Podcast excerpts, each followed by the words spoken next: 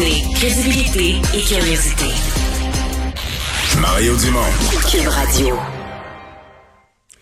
Alors, il y a eu euh, remaniement, si on peut dire, aujourd'hui, mais non pas dans le gouvernement, dans le cabinet fantôme euh, de l'opposition officielle, de l'opposition euh, libérale.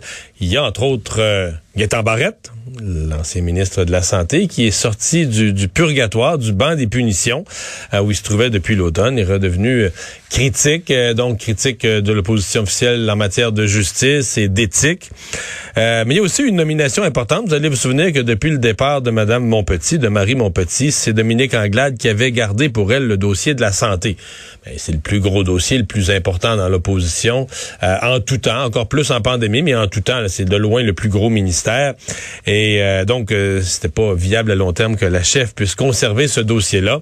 Donc, dans le, dans le remaniement d'aujourd'hui, c'est notre prochaine invité qui euh, va avoir l'honneur de représenter, de parler au nom de son parti dans le domaine de la santé, le député de Néligan, Monsef Deradji. Bonjour.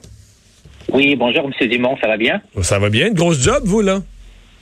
Ah, absolument. Ben, je me suis habitué, euh, avec même les dossiers, les anciens dossiers que j'avais, parler de l'économie, PME, emploi, travail, c'est aussi des dossiers importants. Euh, mais euh, en fait, euh, je, je, je suis très honoré de la confiance de ma chef. En vous nommant, votre chef met, euh, je dirais, des, des- en caractère gras, deux affaires. Là. Donc, vous avez quoi de maîtrise? Vous complétez un doctorat en santé publique et vous êtes allé, vous êtes allé aider au CHSLD Heron, là, au Oui. cœur de la crise. Oui, absolument. Ben, en fait, je, je, je peux dire que pour moi, euh, les CHSLD, j'ai passé quand même une bonne partie de ma vie. J'ai une maîtrise en sciences, j'ai un MBA en gestion pharmaceutique et je suis dans l'étape finale pour se passer devant le jury pour euh, ma thèse euh, en santé publique. OK.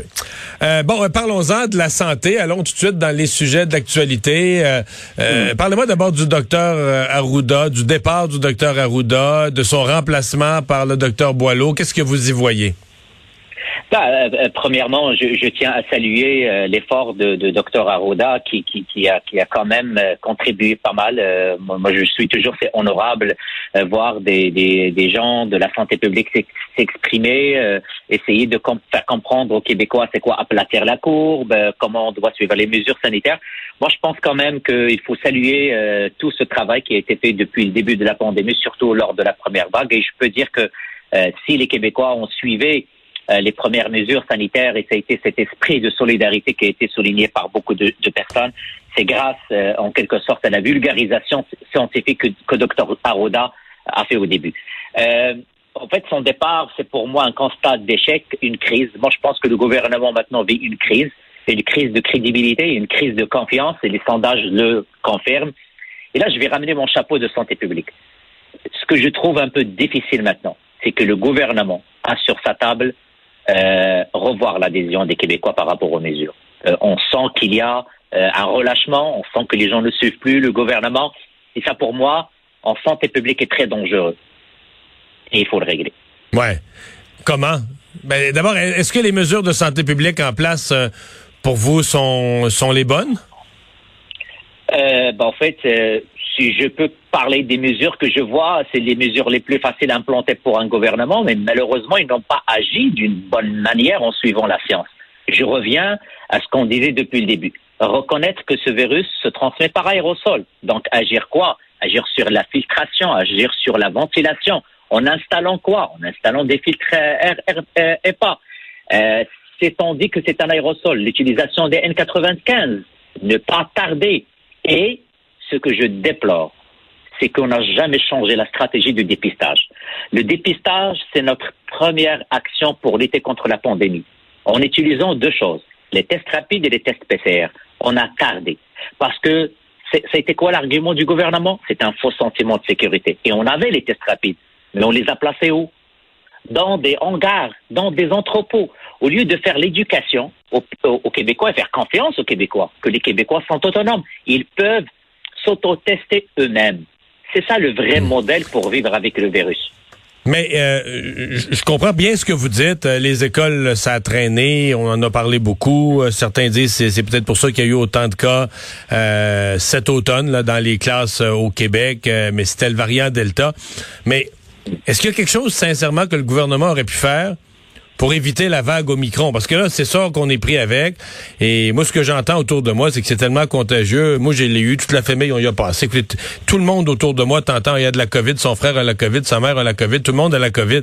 Euh, il y a une vague à l'heure actuelle. Tu dis, OK, mais même si le gouvernement avait fait un petit peu différente sa stratégie de test ou un peu différente sa stratégie d'autres choses, ou qu'il y aurait eu quelqu'un d'autre à la place du docteur Arruda, avez-vous l'impression que cette vague mondiale-là, qu'il y a quelque chose que le Québec aurait pu faire pour l'éviter?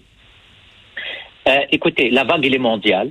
Euh, voilà. Omicron frappe fort, euh, Omicron frappe fort un peu partout. Mais quand je vois des modèles, prenons l'exemple euh, l'Allemagne. L'Allemagne, les gens vivent avec la COVID. En fait, ce que j'espère que le gouvernement, euh, en fait, pour les prochains jours, c'est commencer à avoir euh, vivre avec le virus. Et vivre avec le virus, on ne peut pas aujourd'hui, Monsieur Dumont, venir et dire est-ce qu'on est en retard par rapport à la troisième dose? Oui. Est-ce qu'on n'a pas protégé assez les personnes vulnérables? Oui. Parce que la troisième dose, on a tardé à la mettre en place. On a même prévu, le gouvernement a prévu fermer des cliniques de vaccination au mois de décembre. Ben, ils ont reculé parce qu'ils ont vu que la troisième dose est nécessaire. Euh, euh, comparons par exemple l'Ontario avec le Québec. On a plus de cas au Québec qu'en Ontario. Pourquoi? Parce que l'Ontario a utilisé l'argent du fédéral pour installer des filtreurs d'air EPA dans, au niveau des écoles. Les tests rapides, ce n'est pas vrai que ce n'est pas une bonne façon. Au contraire, c'est que si on avait les tests rapides disponibles, la responsabilité sociale, qui est aussi une action de santé publique, ben, avant d'aller voir ma, ma, mère ou mon père, je vais m'auto-tester. Avant de sortir dans un cancer, je vais prendre déjà l'habitude de s'auto-tester. Le gouvernement n'a même pas fait ça. C'est qu'on a perdu le contrôle avec l'absence des tests. On n'avait plus de tests, on n'a plus de tests PCR. Et ça, c'est grave parce que c'est quoi le rôle d'un gouvernement, M. Dumont, en temps de pandémie? C'est tester, isoler et tracer. Et jusqu'à tout récemment, vacciner. C'est très simple, gérer une pandémie. C'est ça le rôle d'un gouvernement. Ouais. Euh, pour la suite des choses, d'abord, est-ce que vous avez confiance au docteur euh, Luc Boileau? Euh, écoutez, il était à la tête de l'INES. L'INES, c'est quand même un organisme très respecté. Euh, je vois qu'il est prudent. Et je vais vous donner un exemple. Tellement il est prudent, c'est qu'en point de presse, il n'a pas confirmé que c'est une bonne idée euh, le ballon d'essai que le gouvernement vient d'envoyer de, par rapport à la taxe sur les non-vaccinés. Donc, c'est quelqu'un que, à mon avis, veut prendre le temps. Malheureusement, il n'a pas beaucoup de temps parce que le retour à l'école, c'est ce lundi. Il doit dire est-ce que le retour euh, est, est, est, sécuritaire et que c'est quoi les choses à, à, faire pour ne pas perdre le contrôle? Parce qu'encore une fois, Omicron est très présent. Euh, écoute, moi, je, je lance, je, je, laisse la chance au coureur. J'aimerais bien voir ses, le juger sur les avis de santé publique et, et s'il va mettre rendre public les avis de santé publique, parce que c'est là le problème depuis le début c'est ce mélange entre la santé publique et le politique. Je vais vous entendre sur ces deux sujets-là. La, proposition, d'abord, euh, on va parler de l'école après, mais la, proposition faite par le premier ministre aujourd'hui d'une taxe spéciale pour les non-vaccinés. Euh, vous êtes d'accord avec ça Parti libéral? Vous l'avez regardé, cette idée-là? Vous pensez que c'est valable? Bon, premièrement, ça fait 12 jours qu'on n'a pas vu le premier ministre. L'urgence pour les Québécois et surtout les parents, moi j'ai deux enfants, je viens, ma femme vient de me texter. Ce n'est pas facile de gérer l'école à distance. Donc, ce qu'on aimerait savoir, c'est des informations et des nouvelles informations concernant la reprise scolaire qui est prévue dans quelques jours, le 17 janvier. Euh, moi, je ne peux pas vous dire à l'image de ce que le nouveau directeur de la santé publique a dit, c'est que, un, le débat n'a pas été fait au Parlement. Moi, je pense pas que c'est une décision qu'on doit prendre euh, dans un coin, euh, dans, dans, un coin. Ça mérite débat. Euh, moi, pour moi, c'est une mesure improvisée dont on ne connaît aucun détail. Il n'y a pas de détail. Je peux pas aujourd'hui. Euh, mais, rigueur... mais le principe, est-ce que vous me dites, euh, vous êtes prêt, à, par exemple, parce qu'à mon avis, une taxation, ça va devoir passer devant le Parlement un jour. Est-ce que vous me dites c'est quelque chose qu'on est prêt à étudier? Parce que je suis convaincu que d'autres partis pourraient dire, nous, c'est un non, jamais. On est contre le principe. Donc, c'est pas ce que vous me dites. C'est une idée que le Parti libéral serait prêt à étudier. Euh, Monsieur Dumont, sur la table aujourd'hui, je n'ai aucun détail pour dire que c'est une bonne ou mauvaise idée. Même le directeur de santé publique de nouveau était, était incapable de dire et de confirmer. Non, mais lui, c'est pas, il n'est pas, il est pas dans une solution de, taxation de surtaxe, une décision très politique, celle-là, euh, que le gouvernement prend. Est-ce que le Parti libéral est prêt à regarder? Est-ce que c'est une idée que vous dites on est fermé, on veut rien savoir d'une taxe pour les non-vaccinés? Ou c'est une idée que vous êtes prêt à considérer, à voir le montant, les modalités, le comment, mais est-ce que c'est une idée que vous êtes prêt à, envisager, à considérer? Ben, écoutez, le, le, jour où le Premier ministre va accepter de dévoiler le comment de sa décision, euh, on est prêt à l'étudier, à voir est-ce qu'on va atteindre les résultats escomptés. Mais est-ce qu'aujourd'hui, c'est la seule chose que le gouvernement a entre ses mains Je ne pense pas. Quand même, euh, la vaccination obligatoire est, est incapable de la mettre pour ses propres fonctionnaires. Donc, on interdit aujourd'hui l'entrée dans les SQDC les, des non-vaccinés, mais des employés, des fonctionnaires de l'État non vaccinés peuvent travailler et vendre dans ces succursales. Donc, c'est là où on dit que c'est de l'improvisation. Mhm. Euh, l'autre question, l'école, vous m'en avez parlé comme père de famille, là. Euh, qu'est-ce qu'on fait? Ben, puis là, vous n'êtes pas le porte-parole en éducation de votre parti, mais du point de vue de la santé, de la santé publique, est-ce que vous pensez que ce soit faisable? C'est-à-dire que on a vu le nombre de cas cet automne avec Delta. Puis je sais que vous allez me dire, ouais, mais si les profs avaient un N95 puis la ventilation, je suis d'accord avec ça. Là. Mais malgré ça, est-ce qu'Omicron, dans les écoles, va être vivable ou est-ce que si on ouvre les écoles lundi, on va être obligé de les fermer jeudi parce qu'il va y avoir des éclosions majeures partout? Là? Ben, c'est sûr qu'il faut euh, prendre en considération qu'on vit avec un virus qui est très contagieux. La contagion, euh, il, est présente, la transmission communautaire, elle est très présente. encore une fois, je ne vais pas refaire l'histoire. Je sais que vous n'aimez pas ça, mais euh, il n'y a pas de filtreur d'air installé. On a installé des lecteurs de CO2. C'est pas que j'aime pas ça, c'est que je, suis déjà d'accord. Je sais que c'est ça, ça, a ça, a traîné. Non, mais ça a traîné comme problème. on se comprend là-dessus. Mais malgré ça, j'ai l'impression qu'Omicron, il est vraiment contagieux, qu'on a vraiment un problème. Moi, je suis pro-école à 1000% mais j'ai sincèrement peur. Puis là, je parlais à des profs, puis tout ça, puis qui disent, oui, oui, oui, on veut l'école, mais on a peur que... Parce qu'on l'a jamais vécu au micron dans les écoles. L'automne passé, là, on a eu des problèmes dans les écoles, mais c'était du delta.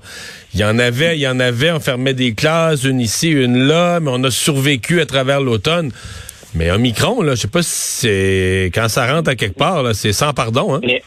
vous avez raison, Monsieur Dumont, c'est très, très, euh, très contagieux. Ça, démontre une certaine, ça, oblige et ça nous oblige à avoir une très bonne flexibilité. Et c'est là où je m'attendais aujourd'hui à avoir un plan pour la rentrée scolaire.